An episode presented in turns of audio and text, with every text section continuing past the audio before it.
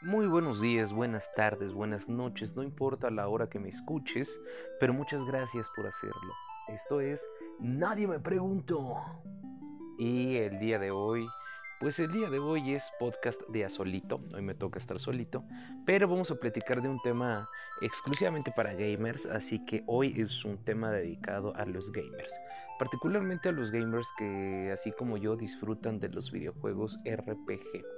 Así es, aquellos videojuegos que en alguna temporada eh, fueron solamente de combate por turnos y eventualmente pues eh, no vamos a decir que evolucionaron porque el género propiamente eh, era conocido como RPG aventura. Es decir, había un tipo de RPG que era el RPG estrategia, que era combate por turnos, y el RPG aventura, que pues, era como tipo Zelda. Seguramente ese ya lo conocen todos ustedes. The Legend of Zelda era un videojuego que que hablaba, este, perdón, que, que, se jugaba como si fuese una aventura con un combate fluido, con un combate este, muy pues, al estilo único de Legend of Zelda, ¿no? Es un combate inmediato, un combate en el que puedes atacar este, con, con, tu espada y lo hace de manera eh, inmediata al momento de que tú presiones el botón o los botones para hacerlo. Sin embargo, tenemos los RPG estrategia que también me gustaban bastante. Sin embargo, pues a veces no te ofrecían el, misma, la misma intensidad, dado que, que no, no, no, no tenían su, o no centraban su plus tanto en el combate, que era buenísimo, buenísimo porque mucha gente le gustaba. Era como una especie de juego de ajedrez. Este, pero, pero al final tenían la, la ¿cómo decirlo? Su plus su característica principal o su parte más artística estaba en la historia, en contar historias. Y el día de hoy quiero hablar particularmente de un videojuego que me cambió la vida. Un videojuego llamado Final Fantasy. ¿Y por qué he decidido hablar de Final Fantasy? Bueno, pues quiero hacer un resumen escueto de cómo es, de, qué tratan, de todos los Final Fantasy que yo jugué. Y contarles que acabo de terminar precisamente el Final Fantasy verdad es un super juegazo, estoy enamoradísimo del videojuego. Tiene sus pros, tiene sus contras, tiene sus situaciones, tiene sus hechos y pues en realidad el día de hoy va a ser el especial de Final Fantasy, los videojuegos Final Fantasy que yo he jugado. Así que muchísimas gracias por estar aquí conmigo. Vamos a comenzar. Esto es Nadie me preguntó.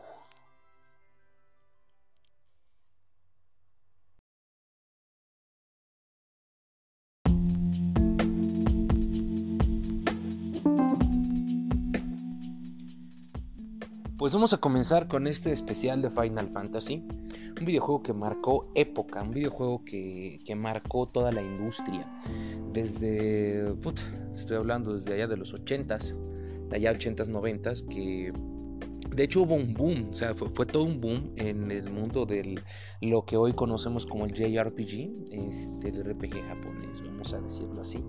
Mm, miren, no fue no fue el padre de los videojuegos RPGs tal y como los conocemos. De hecho, ya existían videojuegos así, pero eran un poco más este más arcaicos. Y lo que trae Final Fantasy, si podemos decir que hay una verdadera innovación, eh, pues es de entrada las batallas, pero con la cámara de lado. Tú podías observar, tú podías ver a tu, este, tú podías ver a tus personajes, ¿no? Podías ver cambios en ellos y algunas de otras cositas que también este, formaban parte de lo mismo. Claro, tampoco era propio de Final Fantasy. La cuestión es que se hizo muy popular el videojuego. Este, creo que tardó un tiempo para llegar a América. Cuenta la leyenda que le llaman fantasía final, Final Fantasy, porque los creadores, que fue Hironobu Sakauchi, parece que era el director ahí en, este, esos tiempos, eh, habían decidido cerrar la compañía y ya estaban a punto de quebrar. Entonces dijeron, no, ¿sabes qué? Pues vamos a hacer el último intento y este, vamos a ponerle la fantasía final. Y pues irónicamente se convierte en la saga más popular de Square Enix, ¿no? Final Fantasy, ¿yo por qué quise hablar de él? ¿Por qué, por, qué me cambió la vida? Bueno, en realidad Final Fantasy es un juego que se caracteriza por tener historias complejas. No quiero meterme en la historia de la empresa, ya que la historia de la empresa es bastante extensa y no me alcanzaría un podcast para ello. Además, que hay varios detalles que lejos, eh, que, que tienen que ver muy poco con lo que realmente me gustaría darles o expresarles en este podcast. Final Fantasy 1 trae una historia bastante padre, una historia que comienza con algo muy básico. Te dan un personaje, tú le pones un nombre y, pues consiste en que vas a matar a un, mago malvado y, que tienes que salvar por ahí a, a un príncipe que está dormido y la chingada, ¿no? Pero en realidad, la historia se va acomplejando, se va acomplejando metiéndote en una bronca de viajes en el tiempo, ya que es así muy rapidito, este trata de cuatro héroes, que son los cuatro héroes de la luz, elegidos por el azar del destino, si ustedes quieren, y estos mismos guerreros van a enfrentar a Garland, que es el mago malvado, y en esta aventura terminan dándose cuenta de que cuando derrotan, al, principio tú te peleas con Garland, cuando derrotan a, Garland o creen que lo derrotan, Garland en realidad viaja en el tiempo y este, pues eventualmente los guerreros también tienen que perseguirlo en esta aventura tras el tiempo y enfrentarlo ya con una cantidad de poder desmesurada. Entonces cuando derrotan a Garland, parece que lo derrotan en el futuro, estos héroes quedan perdidos en el tiempo y ya nada más queda la leyenda de quienes fueron, pero ya no existe en esa realidad. En realidad el juego es una historia muy compleja, es una historia que nos deja, no nos deja mucho, no nos deja nada que desear porque está buenísima, este, tiene todo lo que necesitas, eh, salvo pues los temas comunes que son el romance y el típico héroe común o el típico villano común. Que en este caso el villano no es común porque trastoca este tipo de cosas que no eran comunes en los videojuegos. Básicamente los videojuegos tomaban estos elementos pero te creaban plataformeros que, que eran sencillos de pasar o si no eran sencillos, por lo menos este, a pesar de que fuesen muy complicados, no te daban la misma emoción argumental que tienen estos videojuegos de Final Fantasy. De hecho, el RPG se caracteriza por historias así. Claro que si lo comparamos con un Legend of Zelda, que solamente era una historia sencilla de salvar una princesa y de matar a un monstruo malo, pero que la diversión de Zelda se concentraba en pasar los dungeons, pues es otro pedo completamente diferente. Final Fantasy, si bien tenía sus mazmorras, su, su parte histórica era lo que también le daba ese toque especial, ese plus, por encima de otros RPGs que, que, a lo mejor pues te proponían un poquito de más acción, ¿no? Si comparamos Final Fantasy con Zelda, en ese sentido, son dos RPGs bastante distintos. Final Fantasy sobresale por su historia y le rompe su madre a Legend of Zelda en la cuestión de argumento, pero Legend of Zelda tiene más acción, es un juego un poco más emocionante y donde la destreza forma parte importante del desempeño del jugador. Entonces, en realidad, yo creo que en ese apartado de Legend of Zelda le viene rompiendo la madre muy sabroso. Es un knockout completo a nuestro querido o a mi querido Final Fantasy.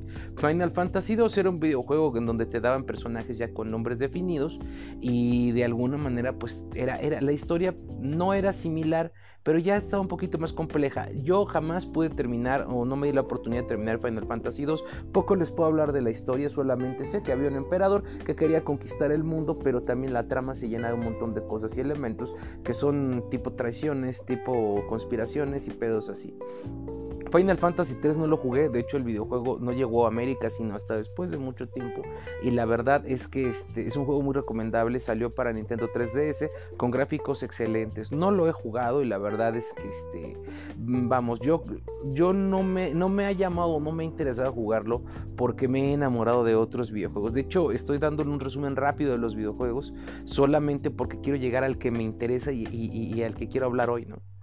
Final Fantasy IV es un videojuego que yo considero quizá el mejor de la saga clásica. Ahorita les explico por qué clásico, pues es una sola saga, pero hay una parte que es muy clásica. Final Fantasy IV para mí fue incluso superior a Final Fantasy VI en muchos sentidos y aspectos. Tenía un cambio constante de personajes con los que podías llegar a encariñarte, a diferencia de que Final Fantasy VI, si bien todos los personajes tenían trasfondos, eran demasiados y pues a lo mejor esa misma variedad le daba una, un de superioridad por encima de los demás videojuegos. Sin embargo, para mi juicio, este Final Fantasy 4 fue mucho mejor. Para mi juicio, aquí sí es mi opinión personal. Bueno, no voy a decir que para mí fue mejor, no me gusta decirlo así. A mí me gustó más Punto. A mí me gustó más.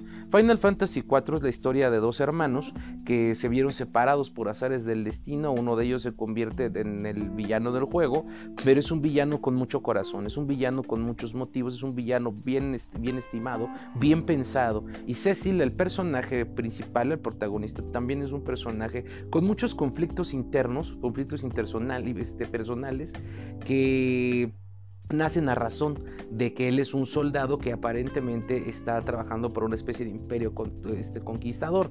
La verdad es que el videojuego tiene o trastoca los fondos emocionales como ningún otro lo había logrado hacer en, los videojuegos anteriores. Muy a pesar de, que este, Final Fantasy 3 nos hablan mucho de, la evolución del personaje principal, que es el Caballero Cebolla, este, Final Fantasy 4 tiene esta parte de los conflictos morales que existen dentro de una persona que se dedica hacer este tipo de desmadres, ¿no? andar en conquistas, andar en guerras. Él es un caballero negro que incluso termina transformándose en un caballero blanco, en un paladín. La verdad es que es un videojuego que te deja con una sensación muy agradable. Este, es largo, el juego es largo. No te lo acabas en un día tan fácilmente, a menos que te dediques todo el pinche día a estar ahí pegado y ya, ¿no? Pero la verdad es que yo se los recomiendo mucho. Si quieren empezar con un Final Fantasy, yo les recomiendo empezar con Final Fantasy 4. Incluso salió en un bundle especial con Chrono Trigger, que es un videojuego del que quiero hablar después también. Es un videojuego puta madre. Chrono Trigger yo creo que es uno de los videojuegos icónicos del Super Nintendo para todos los que somos fans de los RPG.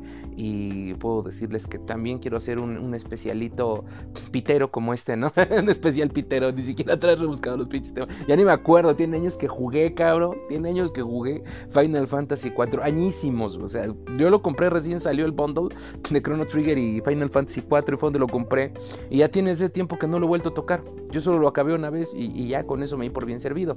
El que acabé varias veces fue el 7, el 8, fueron los que acabé más veces.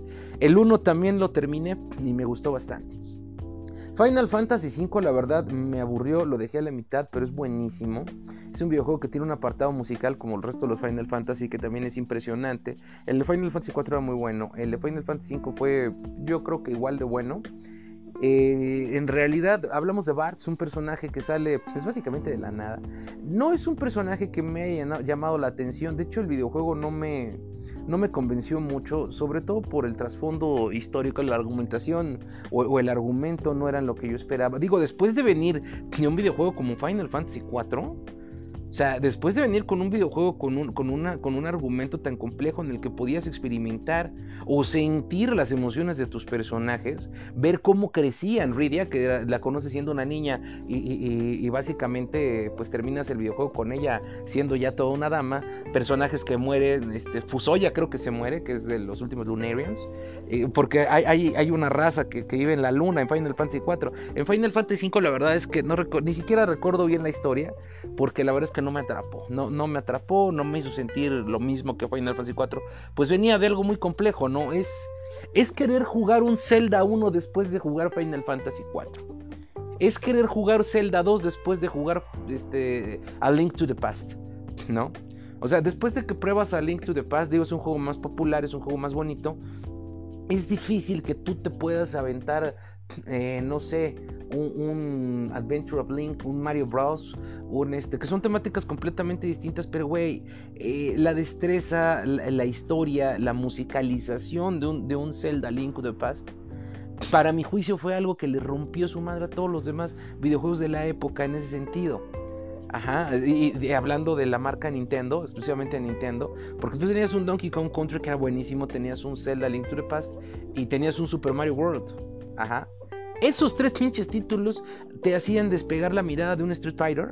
Quieras que no, cabrón, porque si lo jugabas ya con tus compañeros, era más para jugar con otras personas. Pero te hacían alejar la mirada de eso, de un Demon's Crest, que era buenísimo Demon's Crest. Pero al tener estos tres apartados, o sea, tenían un valor de rejugabilidad, cabrón. Yo no dejé jugar Super, de, jugar Super Mario World hasta como. Puta, a la fecha lo sigo jugando. Todavía lo compré en las consolas virtuales. Todavía lo tengo en emuladores. Ajá. O sea, mi mamá, Zelda Link to the Past es un videojuego que he acabado fácil como 40 veces. He tratado de sacar todos los glitches. La verdad, me he pegado horas y horas. Bueno, una vez hace mucho tiempo antes de que existieran y fueran populares los speedruns. Me aventaba fines de semana completos acabando el pinche videojuego y me lo acaba dos o tres veces. Me encanta, me fascina. Es un videojuego que no te aburre. Cuando, cuando, cuando juegas juegos como estos, llegar a Final Fantasy V y tener expectativas tan grandes como un Final Fantasy IV, pues como que no te gana, ¿no? El enemigo principal era un enemigo cuyo único fin era destruir todo el universo. Te puede impresionar el, nivel de poder que están manejando cuando dices que un personaje quiere destruir el universo o mandarlo a la zona N, eh, pero no te puede lo demás. Final Fantasy VI es un videojuego que puta madre, o sea, ¿quieres empezar un Final Fantasy? Yo te recomiendo el 4 para que te puedas abrir paso y entender el concepto. Porque Final Fantasy VI no es un videojuego, que, cualquiera pueda llegar a jugarlo nada más porque si sabes. O sea, si tú llegas y juegas Final Fantasy VI sin comprender los conceptos de los videojuegos anteriores, no vas a comprender el contexto real jugabilístico detrás de Final Fantasy VI. No vas a comprender por qué tiene ese valor. Ya no hablamos de un valor industrial, hablamos de un valor cultural. Los videojuegos son una cultura. ¿Sí? Para que nosotros podamos definir una cultura requerimos ciertos, ciertas este, creencias, cierto conjunto de costumbres, cierto conjunto de tendencias, cierto conjunto de moral. Y todo esto hay en la industria de los videojuegos, principalmente en la subcultura del gaming, que hoy le llamo cultura, porque esto se ha convertido hasta en un cúmulo de creencias. Personas que discutimos y peleamos y que tratamos de filosofar cuáles son los videojuegos que engloban las características que pueden darnos una aventura excelente. ¿Cómo podemos decir que un videojuego es mejor que otro? Para mí, hasta la fecha, esto sí lo puedo decir abiertamente, para mí el mejor RPG que ha existido en todos los tiempos fue Shino Gears. Shino Gears para mí es el RPG más importante, el más chingón de todos. Y es un videojuego al que quiero dedicar. Ese sí lo voy a investigar, cabrón, porque quiero dedicarle un podcast completito. Me encanta, o sea, yo los invito a que busquen, aunque no seas gamer, aunque te valgan madre los videojuegos, seas chavito, seas chavita, seas hombre, seas mujer, seas abuelo, seas abuela, por favor te lo ruego, búscate la historia de Shino Gears, busca lo que llaman los españoles el, el lore, lore, búsquenlo así, busquen toda la historia de Shino Gears. Es un videojuego que no les debe faltar. Es un videojuego de culto, es un videojuego con una historia que no debe faltar como en su biblioteca personal, no debería faltar un libro de Nietzsche, al menos uno, este, no debería faltar, no sé, algún libro que hable de, política social, es un videojuego maravilloso. Pero bueno, regresando al tema, Final Fantasy VI es un videojuego que te va a dejar boquiabierto por todos los girones de, de trama que te da, incluso las veces en las que tienes que apartarte del protagonista para darle paso a las historias y a las emociones pero sobre todo a conocer al resto de personajes, porque vas a tener un apartado de personajes grandísimo los hay este, de, varias, de varios tipos de técnicas, los hay con varios tipos de poderes y eso te enamora. El videojuego en realidad es, este, es muy disperso, hay que decirlo, es muy disperso, pero gracias a que el argumento es disperso, no te permite darte cuenta que tras bambalinas el enemigo es nada más y nada menos que quien menos te puedes imaginar, Kefka, uno de los villanos más imponentes de todos los videojuegos RPG. Kefka es un, es, un bufón, es, engloba todo lo bueno que tiene el guasón, todo lo bueno que te puede gustar del guasón con, todo lo malvado de cualquier psicópata que te puedas imaginar. Y un nivel de inteligencia tras una máscara de bufonería que te sorprendes al final en la clase de demonio en la que este ser se puede convertir. Yo creo que Kefka es uno de los personajes más elaborados, más trabajados a nivel psicológico y a nivel argumental, superando por mucho y con creces al personaje de Sephiroth, que Sephiroth seguramente si eres tantito gamer lo vas a reconocer. Sephiroth que fue el villano más querido de Final Fantasy en Final Fantasy VII su aparición, porque Sephiroth sale circunstancialmente, o, fue la, fue la temporalidad o la contemporaneidad de Sephiroth lo que le dio ese porte de ser uno de los villanos más reconocidos del mundo, del mundo del RPG. Y ya ni siquiera el mundo del RPG, sino hablamos del mundo de los videojuegos. Vamos, estaba viendo que en Smash Brothers, el último que salió, para la Nintendo Switch, me parece, no estoy seguro, por favor corríjanme, pero vi que aparecía Cloud, Cloud, el personaje de Final Fantasy VII. Pero bueno. Ahorita llegamos al 7. Final Fantasy VI no solamente tiene un apartado enorme de personajes, sino que también tiene un apartado bien chingón en la cuestión de argumentos. Este, el argumento es padrísimo, muy complejo. Eh, Terra, que es una chica que, no es la típica chica mujigata que quiere salvar al mundo. Terra en realidad tiene conflictos personales muy cabrones. Eh, hay, romance en esta historia, sí hay romance. Hay, comedia y sobre todo pues, el diseño de personajes. Todos, todos los personajes tienen, tienen una personalidad que deberías buscar. A mí me gustaba mucho Shadow. Yo creo que a todos nos gustó Shadow y el ninja negro. Y otra serie de cosas ahí que, este, que la mera verdad funcionan. No les he hablado de los sistemas de batalla porque ya sería meterme mucho en una cuestión que, que no, no, no les quiero arruinar, ¿no? Ya saben, combate por turno. Si acaso el, sistema más inteligente fue el de Jobs, de, de Final Fantasy V. En Final Fantasy IV cada uno tenía su, prototipo de personaje, su tipo de personaje, su tipo de guerrero.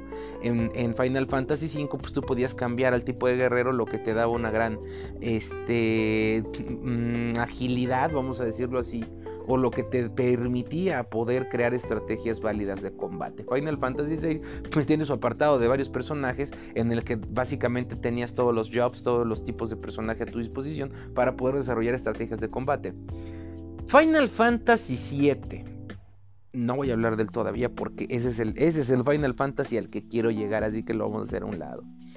Final Fantasy VIII es un videojuego que me fascinó, me encantó. Es, es, un videojuego que te mezcla la cuestión tecnológica con metodologías de combate un tanto, mm, vamos a decirlo así, un tanto ortodoxas. Vamos, el combate con Gunblade yo creo que era súper incómodo. Creo que no es un combate pensado. Creo que lo único que hicieron fue desarrollar un arma súper chingona y te sale una de las armas estéticamente más chingonas de todos los videojuegos en la puta historia, que es la Gunblade, el sable pistola, cabrón. Es una pinche espada que tenía el mango de un revólver. Ustedes en este momento que no son gamers pensarán algo como neta pendejo, no mames. Pero la realidad es que se veía súper ultra chingona. Perdón, por si esto fuera poco. Ay, este pinche. Que me entra un poquito de polo. Por si esto fuera poco el personaje o el protagonista, Squall Lionheart, no solamente tenía un nombre bien chingón. Squall, que te suena como un pedo de squalo, este, como de un tiburón, y, Lionheart, corazón de león. Que, de hecho decía Lionheart, no Lion, Leon, es como decir Lionheart, Lionheart, ¿no? Yo, yo creo que si alguien, si hay aquí alguien este, de habla inglesa que nos pueda decir cómo se pronuncia, pues te estaría muy agradecido.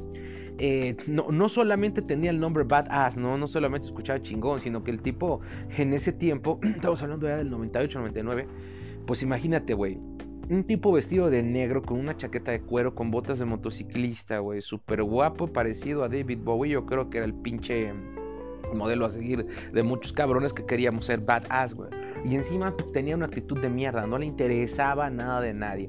El chico en realidad ya cuando creces, te vuelves adulto y juegas el videojuego de nueva cuenta, porque sí, lo volví a acabar, les digo que lo acabé varias veces. Cuando tú te das cuenta de que en realidad él es un pinche mocoso emo, vale madres, que tiene conflictos y daddy issues, pues es cuando dices, no mames, ¿no? Qué, qué pinche personaje tan sin trasfondo. Final Fantasy VIII representa un declive argumental. Hay que decirlo. El videojuego trae este contexto de, viajes en el tiempo. Es una, bruja que, pretende, que olvida sus objetivos como bruja. Ajá, así literalmente sufre una especie de amnesia progresiva debido al uso, al uso constante de Guardian Forces, que son los summons, que son bestias este, poderosísimas con las que puedes unirte mentalmente y espiritualmente para poderlas convocar y que te ayuden a combatir a tus oponentes enemigos, eh, eh, eh, hacer lo que tú quieras con ellos básicamente, ¿no? Entonces, al utilizarlos, esta bruja, al utilizar uno en particular llamado Griver, pues esta bruja empieza a olvidar cuál era su objetivo y aparentemente estaba buscando a alguien, estaba buscando un ser que amaba, alguna mamada así te dice la historia. Y esta misma bruja quiere comprimir el tiempo en un solo momento y solamente dejarlo en ese momento para que nada exista más que ese momento, así tal cual, así de romántico, así de bonito, así de padre, pero la bruja es una culera, entonces este, le vale más de romperle su madre a todo el universo y, tiene una magia tan poderosa que puede hacerlo así. Uno de sus poderes mágicos es que puede instalarse en el cerebro de una persona que haya vivido muchos años atrás, lo hace en, en el cerebro de uno de los personajes, de uno de los protagonistas, que es Rinoa. Rinoa es una, es una bruja también, porque aquí se supone que en este universo todas las brujas van pasando o heredando sus poderes. Ajá. Rinoa es una persona a la que se le pueden heredar poderes de, este, de bruja, entonces por esa razón se le puede meter esta bruja mala llamada Ultimecia, Artemisa en otros países, se le puede meter en la cabeza a Rinoa y anda haciendo desmadritos y la chingada, ¿no? El videojuego, a diferencia de Final Fantasy 7, 6, 5 y todos los demás, te va dando los personajes muy rápido. De hecho, básicamente para las primeras, ¿qué te gusta? 10 horas del juego, yo creo que ya tienes, ya, tienes este, concluida toda tu, set de personajes que van a ser Irving Kinea, Selfie, este, no me acuerdo cómo se apellida Selfie, está este, Quistis, está Squall Heart y Renoa Hartley y también está Seldinch. Ah, son estos seis personajes los que te van a acompañar en tu aventura. Y se me está olvidando uno, por favor díganlo porque ya no me acuerdo de, otros más. Y son quienes van a estar contigo. Entonces básicamente los tienes en todo momento. Ellos estudian en, una, en, unas instituciones para mercenarios en escuelas para mercenarios, los convierten en soldados, los convierten en guerreros, se llaman jardines y fueron creados para, con el fin de destruir a una bruja porque en alguna ocasión aquí viene el enredo, o sea, Ultimecia viaja al pasado, conoce a Squall cuando era niño, que fue un niño abandonado en un, orfanatorio, y este, y aparentemente creo que, que, ve a la, que estaba de, madrina a todos los niños del orfanatorio, este, creo que fue poseída por esta bruja, eh, se ve a sí mismo, porque en la batalla final tú regresas al pasado, Squall regresa al pasado, tiene que asesinar a Ultimecia, que se vea a Squall niño, porque está Squall niño y está Squall adulto y está la bruja. Squall adulto asesina a la bruja y le dice al Squall niño que, que este, o no me acuerdo si le dice al, que estaba ahí que tiene que crear una escuela llamada Jardín para los Sith.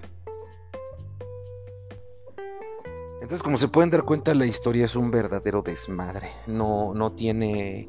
Eh, está, está difícil encontrarle la forma. Incluso es uno de los. Trae una de las escenas más extrañas de, del final de estos videojuegos.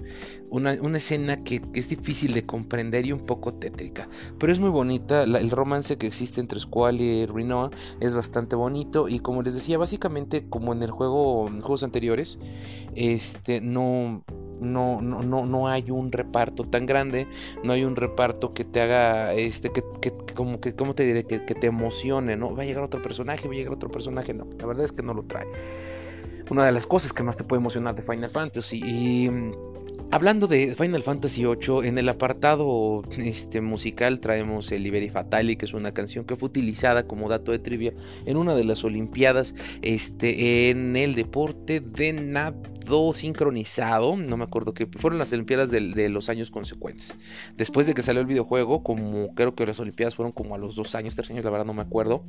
Este, y se utilizó ahí una de las canciones, composición de Nobuo Uematsu, y trae uno de los este, de las CGI, o en ese entonces conocidas como FMV, más más extraordinarias de la historia de los videojuegos. El inicio de la batalla entre Seifer Masis Squall y otra de las cosas, acompañado, musicalizado por Nobuo Uematsu con el Liberi Fatali precisamente, fue lo que le hizo ganar este, pues varios, eh, varios reconocimientos por parte de varias este, no instituciones, vamos, por parte de varias revistas, varios este, empresillas ahí que, se dedican a, revisar los videojuegos, ¿no? Varias cositas de este tipo. Reconocimientos, no premios, reconocimientos, quizás si fue juego del año en alguna, no sé, en algún IGN o alguna madre de aquella temporada, la verdad es que no sé.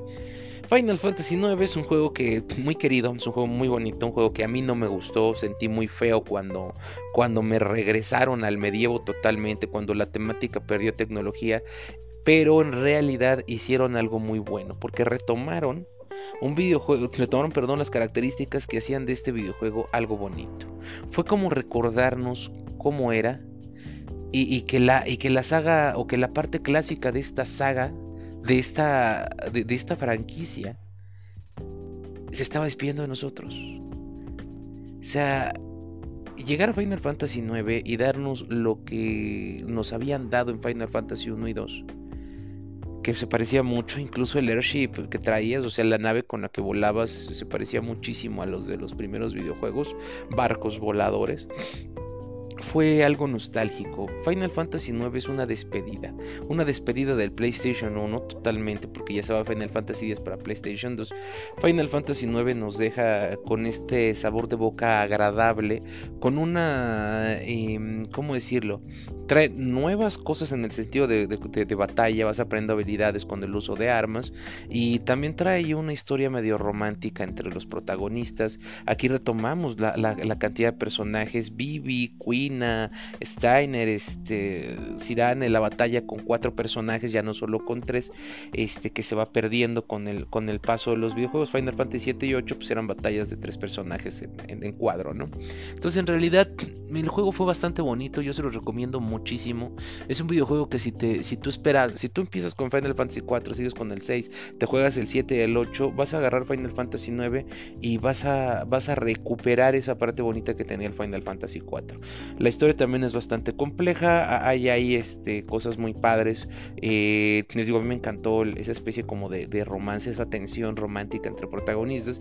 Y la verdad, pues es que yo lo recomiendo muchísimo. Me gustó, lo que no me gustó fue el, último jefe, así como que, que después de, que tú derrotas al supuesto villano, aparece un último jefe prácticamente de la nada absoluta, ¿no? Entonces, te digo, es un recurso válido, es un recurso que se vale porque sí tiene que ver con, la historia del juego, sí tiene que ver con la trama, pero la verdad es que yo lo sentí muy... Y fum, y de repente toda la maldad del universo salió y te va a romper tu madre, ¿no? Entonces, eh, digo, tiene personajes fabulosos como Osma, tal y como fue Warmech en Final Fantasy 1 o como fue este eh, la Omega Weapon o la última Weapon en Final Fantasy 8.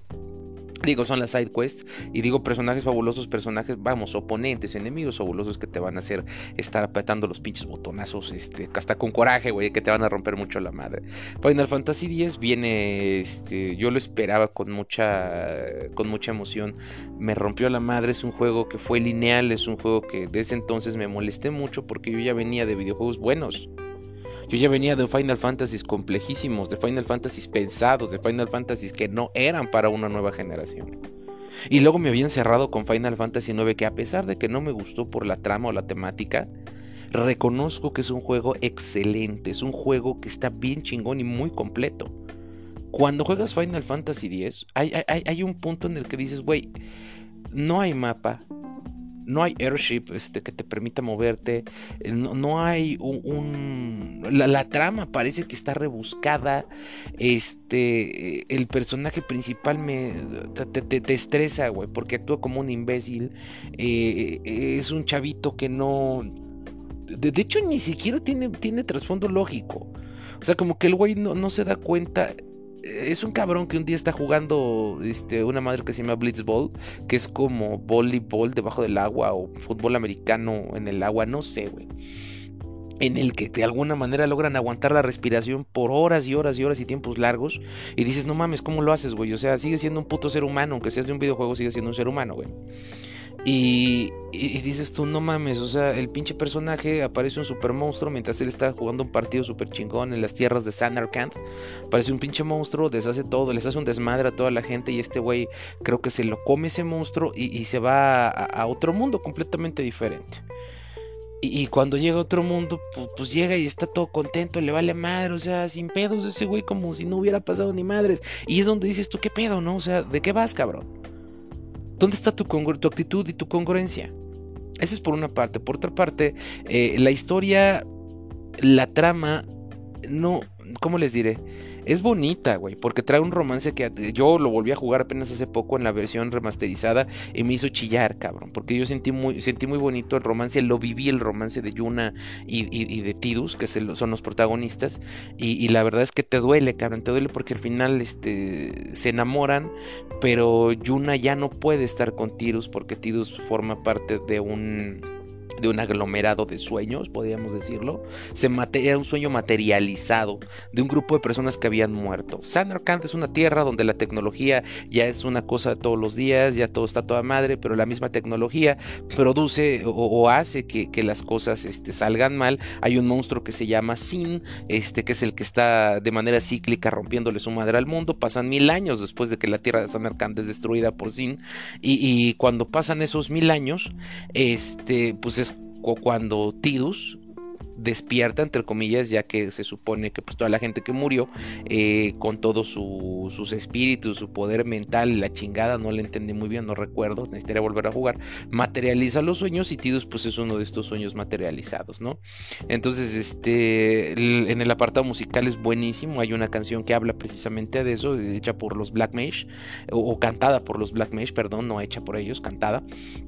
Y, entonces, pues Tíos aquí conoce a, Yuna que tiene que hacer un viaje para ir despertando a, unos como tipo glifos, a, unos summons, a unos tipo guardianes, no sé qué chingados sean, en cada una de las iglesias que va visitando. Tiene que hacer pruebas, la mamada, despierta a los summons y, eventualmente este, se tiene que enfrentar a unos cabrones que ya están muertos, pero que no se han querido liberar. Porque todos los que se mueren se tienen que ir a un lugar llamado el Farplane. Pero para que se vayan al Farplane, que es como que el otro mundo, Yuna o un convocador tiene que hacer un ritual para mandar sus espíritus, pues este otro, este otro, otro plano astral. Pero hay unos cabrones que no se quisieron ir, que es uno de tus protagonistas, Auron, que es el más puto samurai badass del PlayStation 2.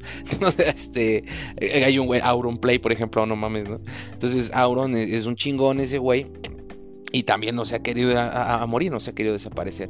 Al final resulta que todo sale a toda madre, destruyen al pinche monstruo, este Tidus tiene daddy issues que medio puede arreglar y se lo lleva a su chingada suerte cuando se desaparece y Yuna ya no lo puede abrazar, ¿no? Entonces es un juego que te va a sacar lágrimas si lo juegas con la intensidad, con el amor y con la pasión, pero si tú vienes de jugar Final Fantasy 4, 6, 5, este 9 eh, o incluso el 8 Mira, si juegas el 8 y luego el 10 no va a haber tanto pedo.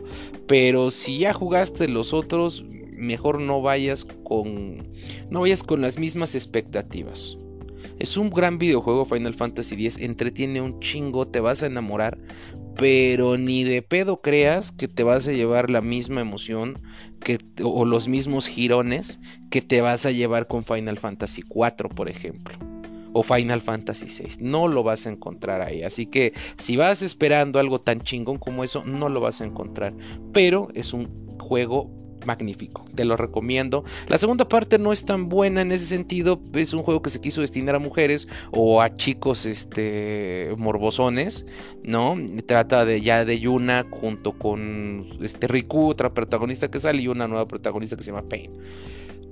El juego es bueno, no te puedo decir que no, sí lo acabé, de hecho le saqué todo lo que pude, este, me gustó, la verdad es que le, agarras el gusto, ¿eh? o sea, al principio te va a caer en la madre cuando lo veas y, toda la cosa te va como que a molestar tantito, pero le vas a agarrar el gusto, créeme que, que cuando te digo que le vas a agarrar el gusto es porque un videojuego que tenga como título Final Fantasy no puede ser un videojuego malo. Por más pinche lineal y por más mamón, no puede ser un mal videojuego.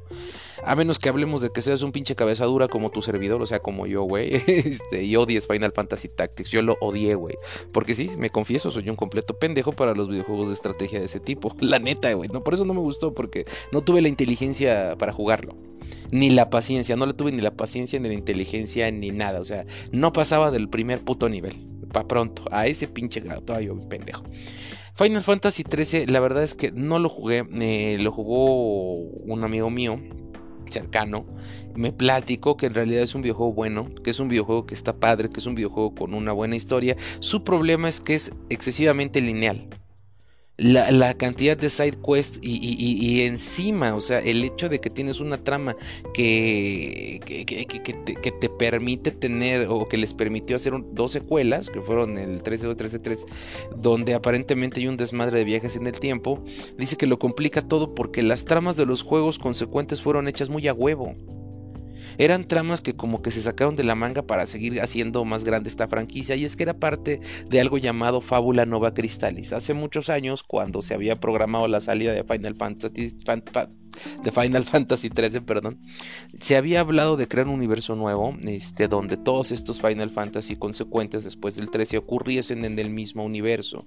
Incluso Final Fantasy XIII Versus, que hoy por hoy lo conocemos como Final Fantasy XV, iba a formar parte de este universo e iba a suceder en la luna, o sea, aparentemente el planeta donde sucedía lo de Final Fantasy XIII Versus era la luna o era un planeta consecuente o vecino del planeta donde ocurren todas estas situaciones de Final Fantasy 13. Yo la verdad no lo he jugado, este, quiero jugarlo, he querido jugarlo, pero la verdad no, no, este, no me he dado la oportunidad de buscarlo para PlayStation 4 y el PlayStation 3 pues ya no lo tengo. Igual y este, voy a ver si lo puedo descargar alguna madre, ¿no? Pero sí, sí quiero jugarlo. Tengo ganas de saber de qué trata. Final Fantasy XIV, pues es un juego en línea. Este, si te gusta World of Warcraft, te va a gustar Final Fantasy XIV. Yo lo he visto, dicen que es un juego muy chingón. La verdad no te puedo dar mi opinión de él porque yo no me gustan los juegos en línea. No me gusta. Ni, mucho menos un puto Final Fantasy. O sea, yo crecí jugando Final Fantasy en los que eran videojuegos de un solo jugador yo disfruto mi historia. No, no me gusta jugar con otras personas. Por eso no soporto los MMORPG. Sé que son juegos bastante bonitos, sé que son juegos bastante agradables, que está muy chingón que puedas jugar con otras personas, pero no. Este, no me agrada porque mi vida social la prefiero mejor con personas, este, pero no en videojuegos. En videojuegos me gusta concentrarme, me gusta enamorarme de las historias. Digo, pero dicen que es bastante bueno, que Final Fantasy XIV tiene cosas muy chingonas, muy rescatables y que todos deberíamos jugarlo adelante. Final Fantasy XV, este, lo acabo de terminar hace poco también, la Royal Edition, que tuvo varias modificaciones el juego, le metieron varias cosas. Cuando recién salió lo jugué, lo acabé. Me gustó más esta nueva edición, las batallas finales está más chingona, este, trae más enemigos, más cosas, más detalles. Miren, Final Fantasy XV es un videojuego al que hay que agarrarle cariño, cabrón si tú vienes de todo lo que les acabo de contar y caes en un videojuego con un sistema de combate diferente, eh, este, lento para algunas cosas y rápido para otras, un sistema de combate que es completamente distinto a lo que estabas acostumbrado, con una historia muy juvenil, con chicos tipo BTS, sí te cae como chorro de agua fría, la verdad. Si sientes el putazo, sientes el cambio, pero Final Fantasy XV cuando recién salió fue también un desahogo para todos los que queríamos ver un sistema de batalla que, porque no toqué Final Fantasy XII. Final Fantasy XII tenía, y por eso lo dejé hasta ahora, Final Fantasy XII tenía entre comillas el prototipo de sistema de combate que trae este Final Fantasy XV. Estos dos están íntimamente relacionados de esa manera. Incluso Final Fantasy Zodiac Age sale este, apenas hace algún par de meses, creo fue el año pasado cuando salió, no recuerdo. Este, y, y, dices tú, bueno, el sistema de combate es parecido. Pero en Final Fantasy XII no podías experimentar el mismo nivel de acción que traía Final Fantasy XV. Pues, ¿qué es lo que sucede? Que Final Fantasy XV fue el desarrollo de Final Fantasy XII. Final Fantasy XII dentro de sí tenía una trama que quedó inconclusa, de hecho, este, lo vemos porque tiene una secuela Nintendo 3DS. Este, también había cosas medievales, había un, rey, un, tipo rey o emperador que tenía planes. Que si tú juegas de historia, yo personalmente estaba del lado del villano. El, villano tenía una ideología que la verdad funcionaba. Tenía varias side y Final Fantasy XV emuló de una manera fenomenal el estilo de juego de Final Fantasy XII. Si me lo preguntan, Final Fantasy XV es una secuela espiritual de Final Fantasy XII. También tenía varias side quests de cazar monstruos, monstruos con millones de HP, monstruos super gigantes que te podías pasar un rato. Yo me aventé 45 minutos luchando contra un este, Adamant Toys en Final Fantasy XV y mi hermano este, se aventó, este, creo que 5 días peleando contra un pinche dragón con 25 millones de HP en Final Fantasy XII. Son juegos bastante buenos, personalmente te recomiendo el 15. El 2 es buenísimo, este, sobre todo por la cuestión de, los, este, del estilo de batalla, cómo te lo cambia totalmente. Pero el Final Fantasy XV tiene más acción, los personajes son un poquito más profundos. La verdad es que me quedé con ganas de ver más del romance de, Luna y, de este, y de Noctis. Noctis, la verdad es que es el típico chico bonito, muy dirigido para las chicas. Si eres chica te va a encantar. Este Gladio, yo creo que si eres chica te vas a enamorar con ese cabrón. Es el pinche tipo más grande y fuertote. Ignis, o sea, hay para todo tipo de mujeres, porque neta fueron personajes desarrollados para mujeres. Prompto es el típico chico juguetón, güey, este infantilillo que le puede gustar a una morrilla que le gustan los morros así. Este tiene Ignis que es el inteligente refinado, Gladio que es el bruto, el, así el mamón que yo creo que el grandote, mamado y rompe madres y gritón y enojón, ¿no? Y, Noctis, pues que es el chico promedio, entonces protagonista promedio. Yo creo que de hecho el videojuego se lo llevan los amigos de Noctis. Los coprotagonistas son los que se llevan el premio, porque son los que te hacen la vida. Y, de hecho cuando vas a pelear y te dan la posibilidad con la Royal Edition de cambiar de personaje para, para pelear, yo creo que este los coprotagonistas se llevan también eh, el oro eh, eh, en, la manera de pelear. De hecho, utilizar a Ignis para pelear es bastante cómodo y es bastante padre. Pero bueno, entonces les acabo de contar en resumidas cuentas y muy por encimita cómo funciona cada Final Fantasy este, de la línea principal. Spin-offs hay muchos. Tenemos este, lo que les decía, ¿no? Chocobo Racing, el Final Fantasy Tactics, las secuelas del 10, del 13. Pero hay un Final Fantasy en particular que es el, del que les voy a hablar en un ratito más. bueno, ya vamos a pasar a ese tema. Este, antes pues quiero decirles que la verdad si quieren videojuegos RPG chingones, busquen esos pinches videojuegos, jueguenlos, vayan, córtenle hasta aquí, vayan y empiecen a jugar Final Fantasy VII y vuelvan a retomar este pedo cuando lo acaben para que no tengan spoilers de nada. Este, bueno, que finalmente tampoco les voy a dar muchos spoilers, ¿verdad? Nada más van a ser cositas y detallitos.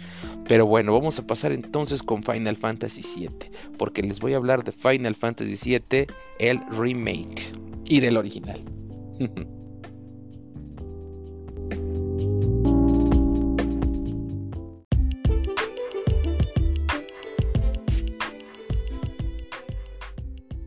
Final Fantasy VII, la joya de la corona de Squaresoft. Es, es considerado por, por, muchos como el mejor Final Fantasy, considerado por otros como el Final Fantasy más sobrevalorado. Eh, por un servidor, pues es. No es el mejor, porque no lo es. Mm, creo que el remake es un videojuego que, que apunta a ser uno de los mejores incluso ese sí podría decir que, apunta o que tiene la ambición de ser quizá el mejor Final Fantasy que haya existido, el 7. Ahorita les digo por qué pienso eso. Este, pero el Final Fantasy original, pues les digo, no, no es mejor, no, no es el mejor. Es uno de los mejores, pero no es el mejor. Es, hay otros Final Fantasy que le superan. Pienso que Final Fantasy 4 lo supera por mucho pero la verdad es que es un videojuego bastante chingón. O sea, si tú eres gamer, Final Fantasy VII no debe faltar en tu biblioteca. La verdad es que no. O sea, a la par de cualquier otro videojuego que tú tengas o quieras o te guste, yo creo que Final Fantasy VII es un, es un deber, cabrón. Tiene un valor eh, histórico, tiene un valor emocional, tiene un valor este, en la industria de los videojuegos porque marca una diferencia importantísima. Mm. Estoy tomando un cafecito, saludcita, puro café. ¿eh?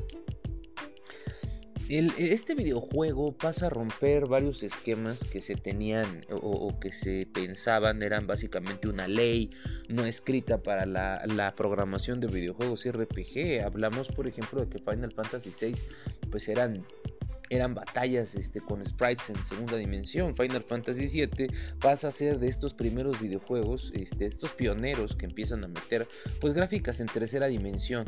Y digo, pasa a ser de los pioneros porque fue de los primeros, a la par ya habían algunos otros videojuegos que estaban este, tratando de implementar cosas así. Y a la par de Final Fantasy VII teníamos buenos videojuegos. Este, que, si bien no fueron predecesores o sucesores, pues hablamos de algunos como que les gusta, cabrón, Star Ocean, la saga de Tales of, este... Tales of es una pinche saga muy chingona, ¿eh? Yo les puedo decir que, que si hablamos de un Tales of Sinfonía versus un Final Fantasy VII, Final Fantasy, aunque me duele reconocerlo, se queda muy corto en comparación de todas las prestaciones que tiene un videojuego como Tales of Sinfonía. Mm. La saga Tales es una saga muy completa. Claro que hablamos de un videojuego que tiene una diferencia de años. Este Tales of Symphonia salió mucho después que Final Fantasy VII, mucho después. Y sin embargo, y sin embargo se puede debatir a duelo porque Final Fantasy VII no pasa de moda, cabrón. ¿Qué hizo Final Fantasy VII tan tan reconocido? Ajá. ¿Fue acaso que era un super videojuego? ¿Fue acaso que tenía lo que los demás no? ¿Fue que la, misma, no sé, la, misma cuestión de que el videojuego se vendió solito? No, no, no, señor, no. El videojuego es un RPG muy chingón, es un RPG muy bueno y todo lo que ustedes quieran, pero, pero tampoco era la pinche el puta, o sea, tampoco fue el, videojuego mejor creado, mejor, el mejor videojuego jamás creado, ¿saben? De hecho recuerdo que este, en esa misma temporada, cuando yo conocí Final Fantasy VII, tenía poco, o acaba de salir, no recuerdo, pero fue más o menos contemporáneo de, de Zelda Ocarina of Time, que ese sí es un pinche videojuego que, que marcó temporada, marcó época, güey. Final, perdón, The Legend of Zelda Ocarina of Time fue un videojuego que sí podemos catalogarlo como un videojuego que fue de los mejores que ha existido. Pese a que Final Fantasy VII tiene un nivel de estrategia más, más elaborado y tiene una historia muchísimo mejor este, contada y, tiene un argumento superior a The Legend of Zelda. The of Zelda tenía la facultad de que cualquiera lo podía jugar. The Legend of Zelda es un videojuego que tú pones y te va a divertir. Final Fantasy VII, si no te gustan esos juegos, lo vas a matar a chingar a su madre a la basura. The Legend of Zelda es un videojuego creado para todos y me encanta, me fascina y, considero que Ocarina of Time es uno de los mejores. Para mí, el mejor Legend of Zelda, para mí, el que más me gustó, mejor dicho, fue A Link to the Past. Pero Ocarina of Time no se queda atrás, cabrón. Ocarina of Time fue un videojuego que, puta, o sea, me dio horas y horas y hasta la fecha lo volví a jugar y lo sigo jugando. Me lo he acabado un chingo de veces, lo amo. Final Fantasy VII también, pero les digo, Final Fantasy VII no te va a entrar tan fácil como te puede entrar un Legend of Zelda, ¿sí? Entonces, este... A ver, permítame un segundito.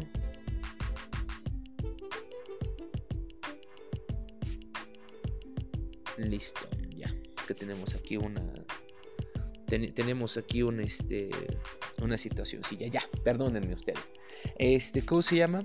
Pues les comento, Final Fantasy VII te tiene que gustar, cabrón, porque si no te gusta lo vas a botar a la pinche basura. Y, y Legend of Zelda, Link to the, digo, este, Ocarina of Time, pues ese juego cualquiera le entra, ¿no?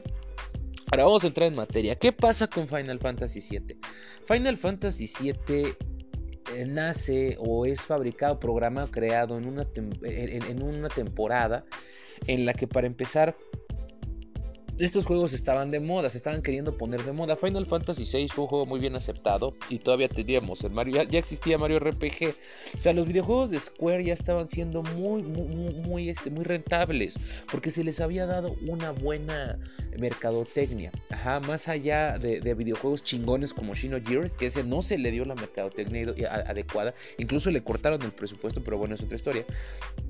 Final Fantasy sale en esta temporada en la que estaba de moda ser el chico badass de Matrix. De hecho, Sephiroth por eso llamó tanto la atención. Sephiroth era un personaje vestido de negro, súper chingón, con una katana. Tenía todo lo que cualquier pinche morrito este, cualquier morrito otaku de la época como su servidor o cualquier morrito gamer pues quería, ¿no? Todos queríamos lucir el cabello blanco, todos queríamos lucir el traje negro, todos queríamos ser superpoderosos y chingones y todos queríamos tener una pinche katana. A huevo, ¿no? Y no solo la pinche katana, todos queríamos tener la puta motocicleta, todos queríamos ser, ¿no? Y, habíamos crecido con, con personajes este, musculosos, con personajes a los Schwarzenegger en el caso del personaje Barrett Wallace, pues englobaba a ese tipo de hombre. No, los personajes eran diversos, los personajes tenían sus matices, sus trasfondos, y de verdad te daban una. te daban un aire de variedad. Tenemos a Cloud Strife, que es un sujeto que tiene superpoderes porque fue tratado con energía Mako. La energía Mako es este la esencia del planeta mismo. En este universo el planeta tiene espíritu, tiene alma, tiene una vida. E, esa vida tiene o se representa por la sangre de este, bueno, de este planeta ficticio que es conocido como el live stream. Live stream en español sería algo así como el río de la vida, como el stream de la vida, ¿no?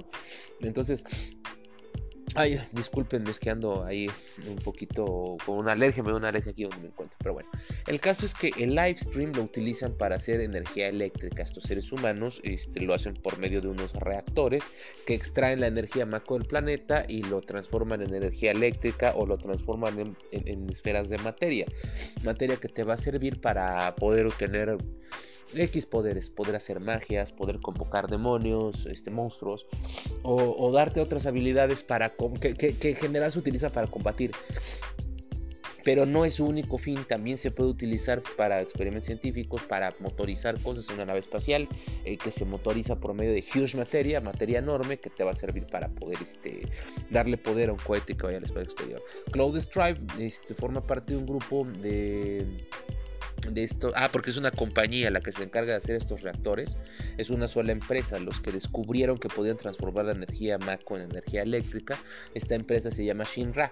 Entonces Shinra tiene su propio ejército, crea una ciudad que se llama Midgar y, esta ciudad la rodea de sus, este, de sus reactores, entonces ellos son una empresa este, supercapitalista, son un gobierno, son, conforman el poder del Estado y tienen un ejército. Dentro de este ejército pues hay, hay, hay facciones, ¿no? están los soldados comunes, los, reclutas, los, policías militares, vamos a decirles así, este, o los guardias de seguridad.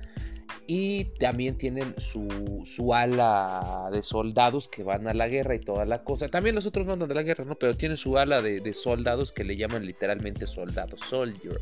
Y tienen tres clases de soldados, la tercera, segunda y primera clase, siendo la primera clase la más poderosa. Entonces Cloud Strive, él cree que es parte de, los soldados de primera clase, pero en realidad no.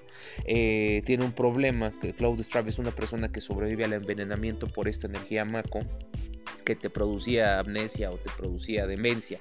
Este, la exposición a la energía Mako fue por un experimento que le hizo un cabrón que se llama Ojo, ¿no? Y, bueno, ese es Cloud Strife, él es un guerrero poderoso que eventualmente se junta con un grupo de rebeldes llamado Avalanche que conoce la historia de la energía Mako y quiere detener estos reactores de la malvada corporación Shinra, o, que no es malvada, porque si bien en el juego original no tocan estos trasfondos morales, en el remake, Cloud tiene, tiene una personalidad que te deja muy en claro que es una persona que tiene criterio. A pesar de todo, tiene criterio. Cloud en muchas ocasiones del juego, cuando Shinra tiene alguna actitud que parece mala, Cloud es el que te dice que solo hacen su trabajo. Es que no podemos negar que Shinra le hizo mejor la vida a la gente. Es como si te, quejaras de Standard Oil te quejaras de Pemex, de todos los que extraen petróleo y de todos los que venden gasolinas, sin considerar que gracias a la gasolina en la vida real, pues a mucha gente le mejoró la vida. ¿Sí me explico? Entonces vamos. El problema aquí es que Avalanche es una organización que quiere hacerlo por medio de métodos terroristas. Son ecoterroristas. Avalanche lo que quiere pues es este, destruir estos reactores y los destruye con bombas, destruyes dos en el juego, pero esto propone o trae como consecuencia que un chingo de gente valga madre, que se muera, que no lo ves en el videojuego original, no lo ves, en el remake sí te dejan ver las afectaciones que hay a la sociedad por parte de tus acciones, lo que te pone en un entredicho de saber con quién estás jugando y a qué estás jugando, ¿no? Eso es lo que me gustó mucho el remake. En el juego original tenemos que este, conoces a Tifa, que es otro de los personajes principales. Tifa es una amiga de la infancia de Cloud y, parece que hay mucha tensión romántica entre ellos, tensión emocional. Pero Cloud eventualmente conoce a Aerith, Aerith que en el videojuego original se llamaba Aeris con la letra S de Sol. Y el nombre real es Aerith, que nos enteramos después en el en la precuela llamada Crisis Core. El videojuego es bastante bueno, es largo, es un videojuego con muchas horas de entretenimiento, con muchas side quests, con enemigos chingones, pues sea pero es uno de ellos. Este, las armas, los enemigos alternativos, las armas, las weapons y todo ese tipo de cosas que hacen de Final Fantasy un videojuego muy chingón. Pero, ¿qué tiene que ver esto con la contemporaneidad del juego? El juego tiene buena mercadotecnia, este, se van con todo y mucha gente fue el primer Final Fantasy que conoció. O sea, yo conocí Final Fantasy con Final Fantasy VI. Mm, cuando se llamaba Final Fantasy 3. Este tuve la oportunidad de estar cerca de Norteamérica, bueno, cerca de Estados Unidos, y ahí conseguí una copia. La verdad es que no la entendí en una mierda, sobre allá hace muchos años. Y, eventualmente pues me di cuenta de que el, segundo Final Fantasy que jugué fue el Final Fantasy VII y me di cuenta de que muchos conocieron el juego a fondo gracias a Final Fantasy VII. Yo ya conocía el 6, pero pues el 7 estaba chingón, ¿no? Entonces, esta nueva, nueva ola, ah, porque pues el PlayStation estaba rompiendo madres y estaba aventajando cabrón, o sea, se estaba poniendo a la par del Nintendo y eso que estábamos a la par del 64, güey que el 64 fue un boom. Nintendo Ultra 64. Entonces, este, como mucha gente ya estaba consumiendo producto, el producto de Sony, pues ya tenían acceso a juegos como este, lo conocen y se enamoraron de Sephiroth. Sephiroth fue lo que levantó el pedo porque todo el mundo decía, no mames, ese güey todo el mundo la rompe su madre, el personaje se presta, la actitud, la filosofía. Eh, a mí me encantó el hecho de que era la primera vez que yo jugaba un videojuego donde el personaje malo no era malo solo por ser malo, ¿sabes? Era un personaje que era bueno y se había convertido en malo por una razón que aparentemente pues era este, factible. Ya había videojuegos que tenían este tipo de tramas, que tenían este tipo de giros argumentales, pero pues uno pues, era ignorantillo y no los conocía, y no tanto ignorante, sino que pues no tienes el dinero para comprarte tanto videojuego. Yo era en ese momento fan de Final Fantasy VII, Castlevania Symphony of the Night, Mega Man X4 y, este, y Metal Gear, güey. O sea que algún día hablaremos de Metal Gear también, es un pinche juego maravilloso. Pero entonces aquí es donde entramos al pedo de que a mí me cambió la vida. Final Fantasy VII me dejó ver que las tramas de los videojuegos eran más que tramas de videojuegos. Sí podías eh, pensar que un videojuego es más que solamente un juego. Final Fantasy VII tiene varias lecciones que te pueden ir este, creando o cambiando los paradigmas a los que estás acostumbrado, los paradigmas mentales, tu, tu, manera de ver el mundo. A mí me cambió mucho la manera de ver no solo los videojuegos, sino la vida misma, los personajes con problemas reales, con dilemas o disputas morales que se vuelven más complejos en el videojuego, en el remake. Y, la verdad es que eso me enamoró, me gustó. El juego fue muy largo. la muerte de Aerith, porque Aerith se muere, siendo una de las protagonistas más queridas de los videojuegos y más representativas en el sentido que se murió a manos del villano porque ella sabía que debía morir. O sea, el, videojuego no te lo explica de manera abierta, pero tú te vas dando cuenta. Otra de las cosas que me super fascina del juego, que te deja intuir en las actitudes de algunos este, personajes. Ahora, tú en el videojuego, en el remake, tú vas este, avanzando en el juego y te das cuenta de que no toda la gente de Shinra es mala. En el primer videojuego no te pueden ayudar a profundizar tanto. Final Fantasy VII Remake tiene... es todo lo que al menos yo había imaginado.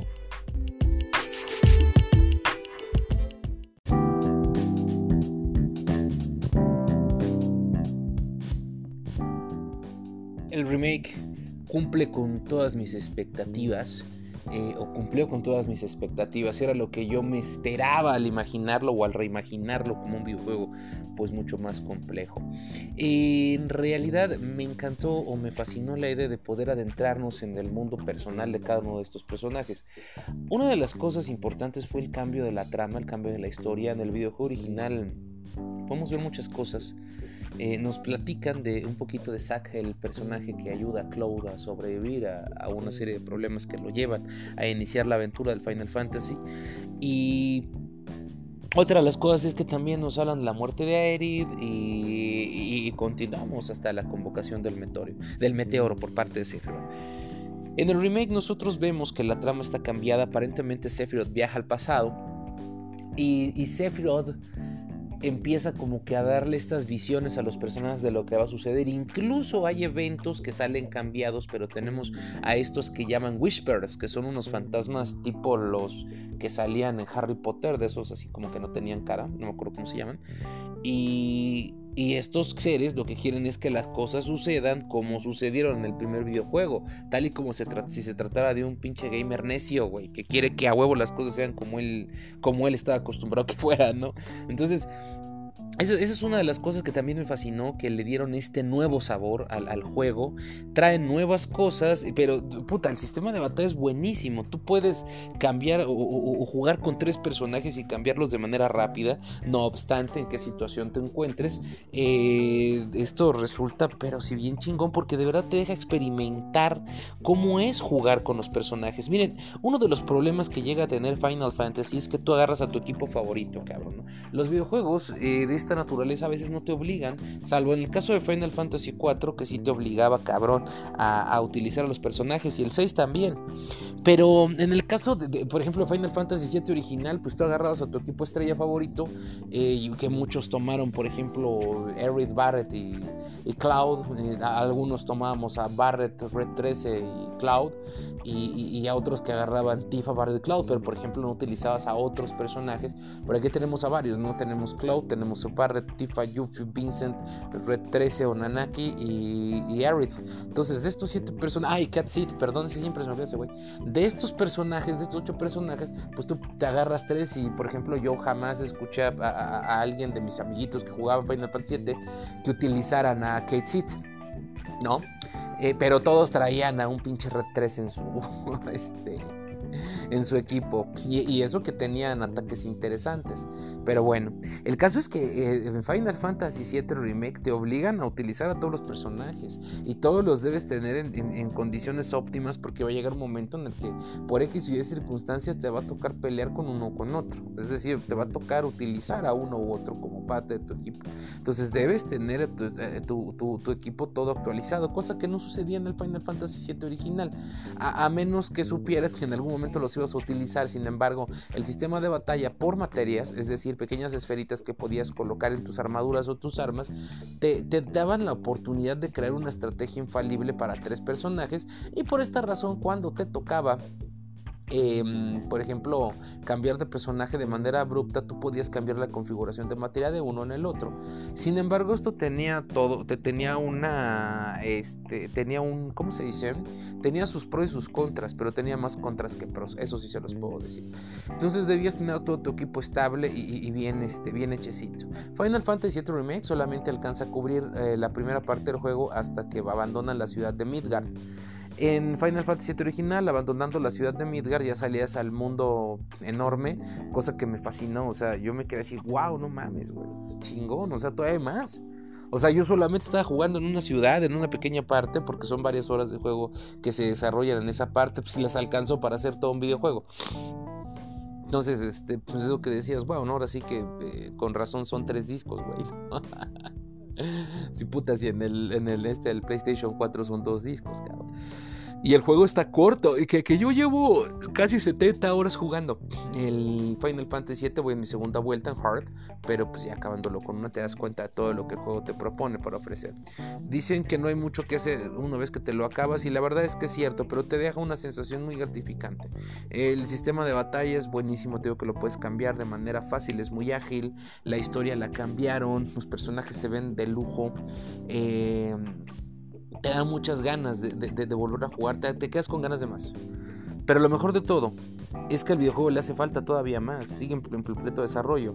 Una de las cosas que a muchos nos molesta pues es que nos den las cosas por pedazos.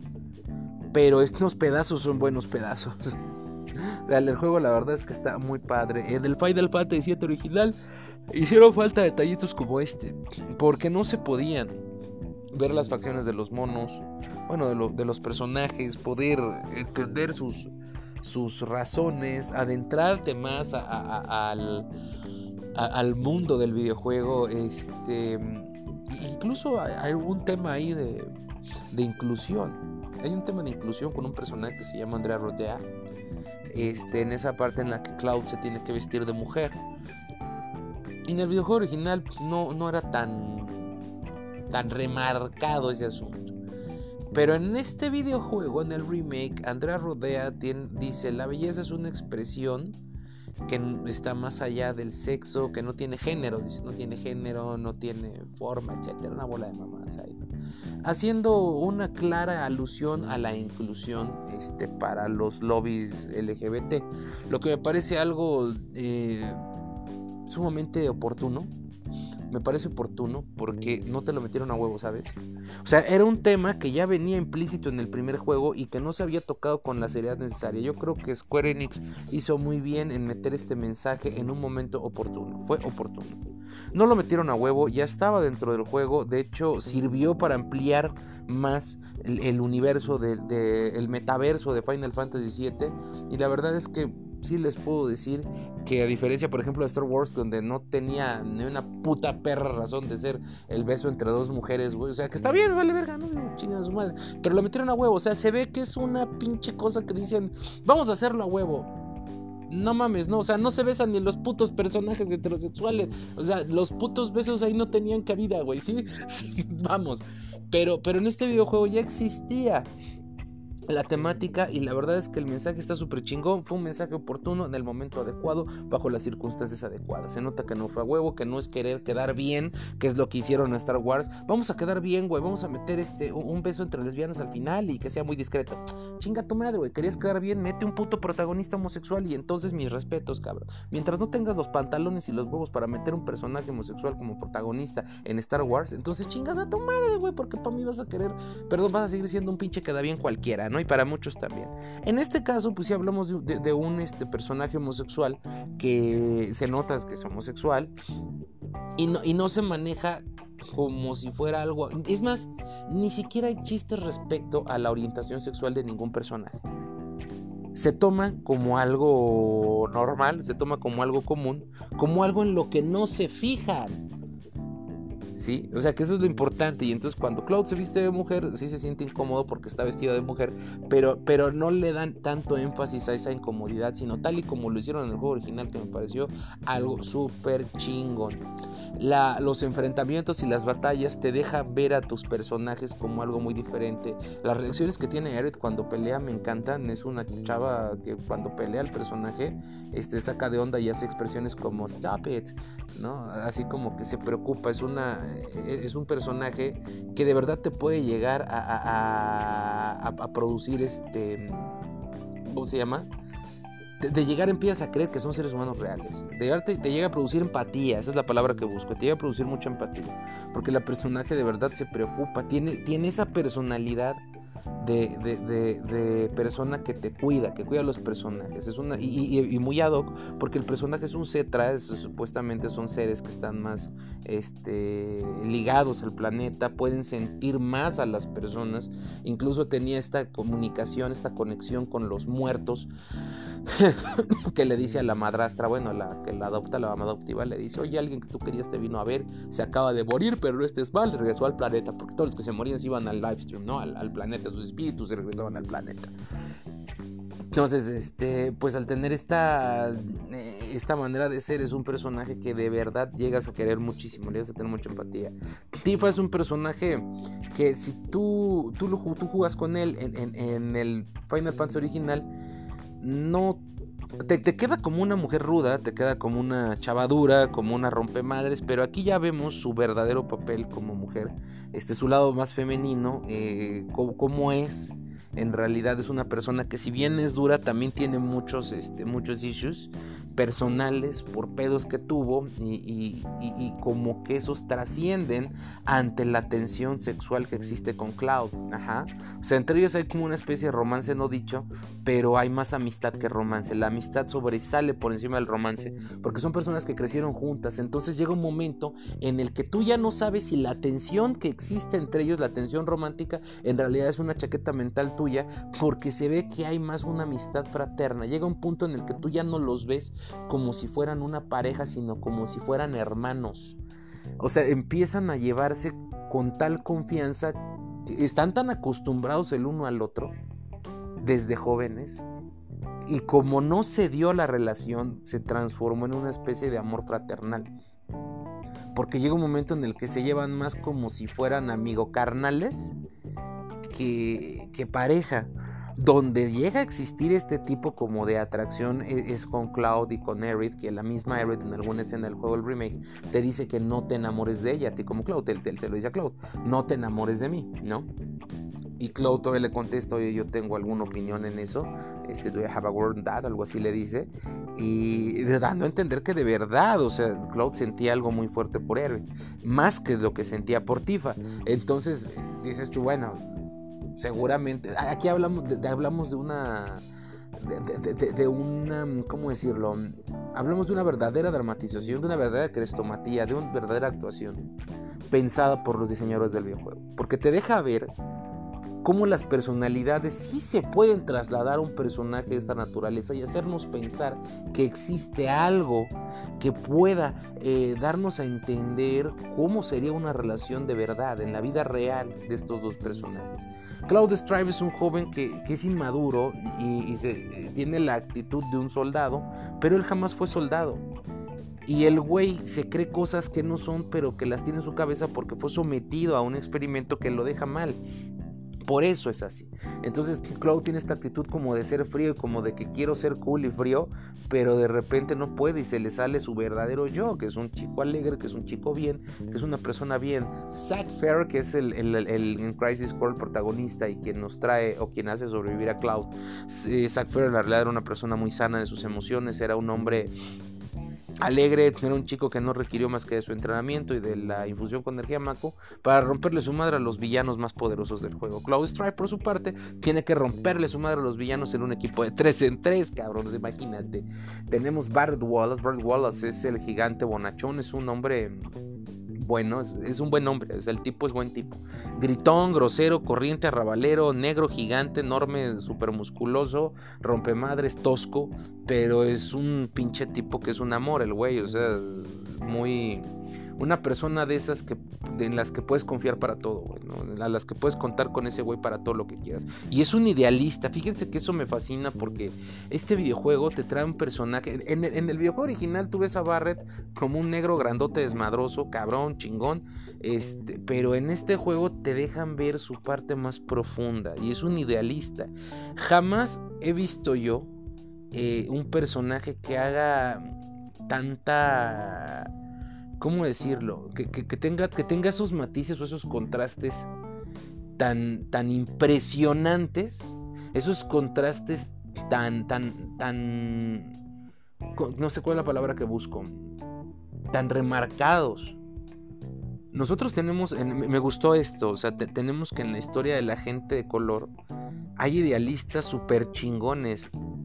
Y en el mundo de los videojuegos Barrett Wallace para mí es uno de los personajes más filosóficos e introspectivos de todos los pinches videojuegos RPG. O sea, yo, yo no había visto un personaje que tuviera tal pasión por sus ideales como los tiene Barrett Wallace, que a pesar de que tú lo ves y, es, un, es un personaje que está diseñado para que tú lo veas como alguien rudo y pesado y cabrón, no deja de tener su parte de pensador, güey no deja de tener la parte idealista que él quiere de verdad, quiere salvar al, al planeta Tierra. O por lo menos que lo dejen de joder, ¿no? ¿Qué, es lo que hacían los, los reactores Mako? Jodían al planeta y por eso los quería despedazar. Este Barrett es un hombre que se acuerda del nombre de todos sus compañeros. O sea, en realidad es un chingón. Ese güey sí es un revolucionario en forma. Y es un personaje al que hay que tenerle mucho respeto. Al grado que incluso en el, en el remake hay una parte en la que es una escena en la que puedes tener una escena con Tifa, Eric Barrett para tener la escena con Barrett es un poquito más difícil y, la, y es un ciertamente a pesar de que la escena con Tifa es conmovedora y la escena con Aerith es de rompecorazones, hasta tú sientes el pinche crack del corazón de Cloud cuando Aerith le dice que no se enamore de él. Este, porque se lo dice, es que eres bien lindo, me a sentir bien, y la mamá de todo el pedo, pero no te enamores de mí, chinga tu madre. Tifa le llora y, te quedas así con, ves como Cloud, Tifa está muy sacada de pedo y llora porque dice, chale, hemos perdido todo, siento que lo volví a perder todo. O sea, no es una conversación romántica, güey, es una conversación entre dos seres humanos y es una conversación muy, pero muy, pero muy de confianza. Tifa se recarga en el hombro de Claude y llora, no, no lo abraza, ni, ni él eh, como que no la quiere abrazar porque no quiere, no sabe si lo que no quiere es involucrarse o hacerla sentir peor. Pero tú estás aquí, abraza la pendejo, abraza, abraza la morra, güey, pues es tu cuata, güey, ¿no? Este, no se ve como una tensión romántica ahí, la verdad. De hecho, se ve conmovedor porque es ver a dos personas que en efecto perdieron todo. Este, pero con Barrett la, plática es inspiradora ciertamente. Barrett eh, empieza a nombrar a todos y cada uno de, los miembros de su equipo de avalancha y le dice, te los voy a presentar cuando, cuando regresemos de este pedo, ¿no? Eh, es, es, inspirador ver cómo un líder se acuerda de todos los miembros de su equipo, cómo lucha, cómo cómo valora cada uno de las, de, las piezas que forman parte de, su propio grupo de guerreros y de soldados, cómo los quiere, cómo los valora y cómo él va hasta adelante, ¿no? Como un verdadero pinche líder, ¿no? Como esas mamadas de personas que mandan primero a los soldados y luego van ellos. Digo, no, no podía faltar un poco de política aquí. Eh, pero Barrett en realidad es un verdadero líder, es un personaje muy, muy, muy chingón. Y uno de, de, las, de los comentarios que le hace a Cloud me gustan cuando, creo que fue que más me gustó, dice, empieza a hablarle de todos, tal, trabaja para tal, tal, hace esto, tal, hace aquello, te los voy a presentar cuando volvamos. y es que Cloud... No le, perdón, Cloud no le cae muy bien a Barrett al principio. Y lo dice, ¿no? ¿Sabes qué? Dice, yo al principio creí que eras un pinche pendejo con complejo de inferioridad. Y que, como le dijo, no, que, eras un tipo mierda, algo así le dice, y con un complejo de inferioridad todavía más cabrón, algo así. Pero se lo dice que le caga a la madre, ¿no? Y, después de eso llegan a ser buenos amigos porque Cloud como que se controla. Pero en realidad, este, yo creo que es Barret es uno de los personajes más trabajados que hay ahí. no lo parecía. No, perdón. Tú jugabas el videojuego original y no parecía que Barret tuviera estas este, facultades personales, no estas facultades en su personalidad, pero bueno.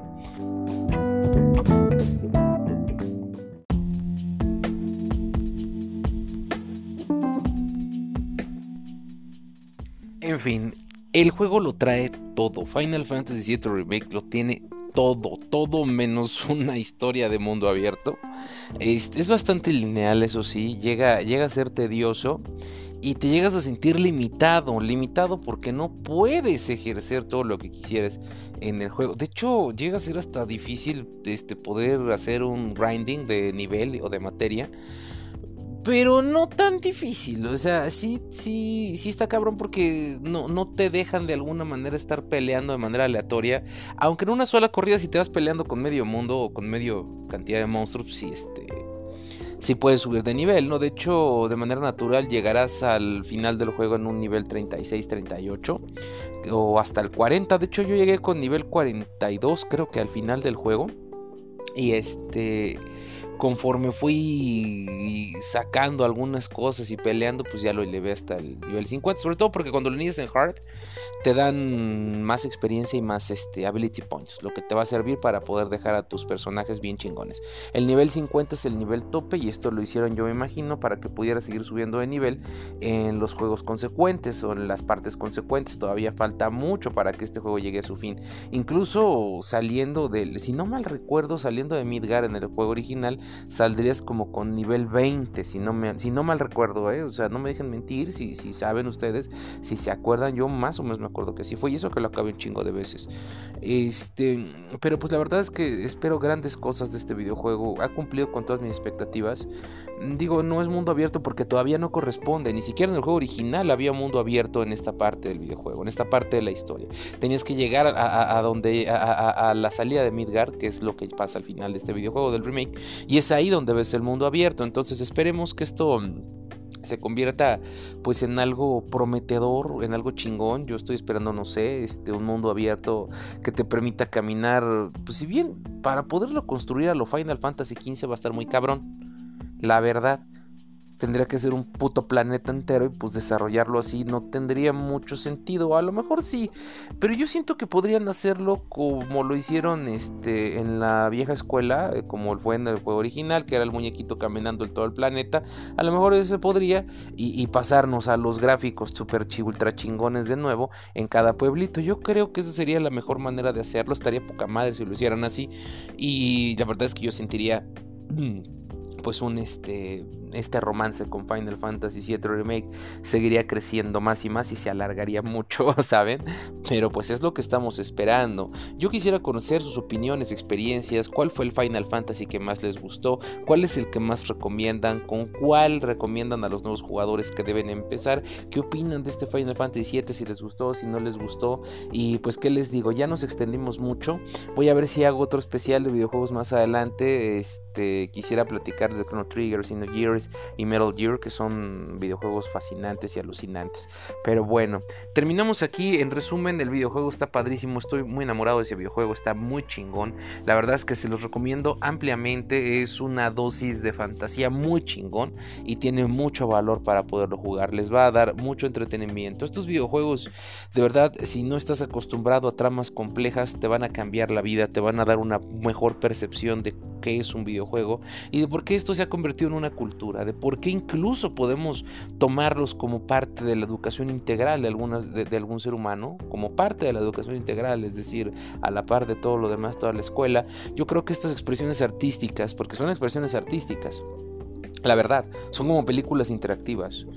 Estas expresiones artísticas deberían formar parte de la cultura de cualquier ser humano yo creo que te, pueden dejar este, con un muy buen sabor de boca si, si, lo sabes jugar, si lo sabes degustar. Y más ahora que este juego está lleno de acción. Es, es, un videojuego que de verdad te va a entretener y que va a entretener a tus muchachos, que va a entretener a tus niños.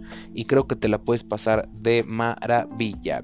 Y así le hacemos. Y la próxima semana, bueno, no la próxima semana, yo creo que en los días consecuentes vamos a estar hablando de otros temas. Traemos ahí varias cositas en mente. Hemos, hemos retrasado lo de paranormal porque queremos hacerlo bien. Estamos ahí buscando una personilla con la que platicamos la vez pasada para ver si nos, este, si nos acompaña. Y también queremos hablar de cocina. Eh, vamos a ver si invitamos de nuevo a Paquito Garrido, que creo que todavía anda por acá. Ah, no, ya se terminó Expo Café, ya se ha regresado a Puebla el canijo. Este, pero bueno, pues nosotros estamos aquí todavía. Vamos a seguirle dando y haciendo y comentando cosas que nadie nos ha preguntado. Va, va, va. Entonces, pues no me resta más que agradecerte a ti por haberme regalado esta, pues esta hora y un par de minutos hablando de este tema. Espero que te haya gustado, quedo atento y pendiente de todos tus comentarios. Muy buenas tardes, muy buenos días, muy buenas noches, no me importa la hora que me estés escuchando, pero muchísimas gracias por hacerlo. Esto fue Nadie me preguntó.